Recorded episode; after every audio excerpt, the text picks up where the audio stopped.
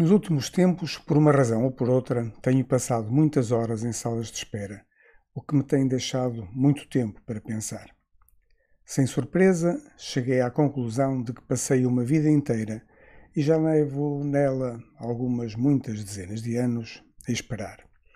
A esperar para nascer, a esperar para andar e a esperar para ir para a escola. Depois, esperar foi um modo de vida esperar ter bons companheiros e bons professores, ter muitos amigos e ser popular, ter boas notas e uma namoradinha bem bonita, ir a festas e ter muitas férias memoráveis.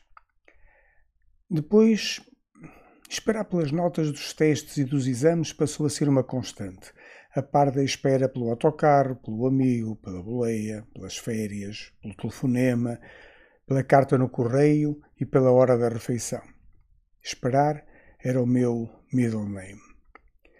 Esperar o tempo passar, olhar o mar e as montanhas também fez parte durante muito tempo da maneira de estar e de viver de muitos de nós. Os desgostos de amor, as desilusões com amigos e companheiros, as angústias, os erros e as más avaliações, a solidão no meio de muita gente e a perda de entes queridos motivam esperas intermináveis até que passe e passem a ser somente recordações e lições para a vida.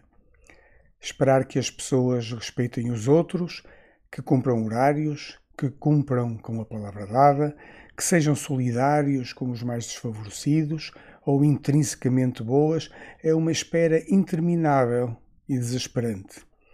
Esperar por melhores dias, esperar por chefes ou patrões competentes, esperar ser reconhecido pelo seu trabalho e o seu valor, esperar que o nosso clube ganhe, que nas eleições vença o melhor, que o governo governe bem, que sejamos todos medianamente ricos, que a corrupção acabe e que o corrupto seja castigado passa a ser uma constante.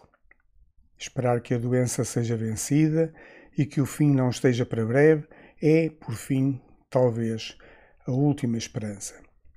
Cansado de tanta espera, Desde há anos que procuro ser proativo e tento sublimar todas estas condicionantes. Enfim, até depois.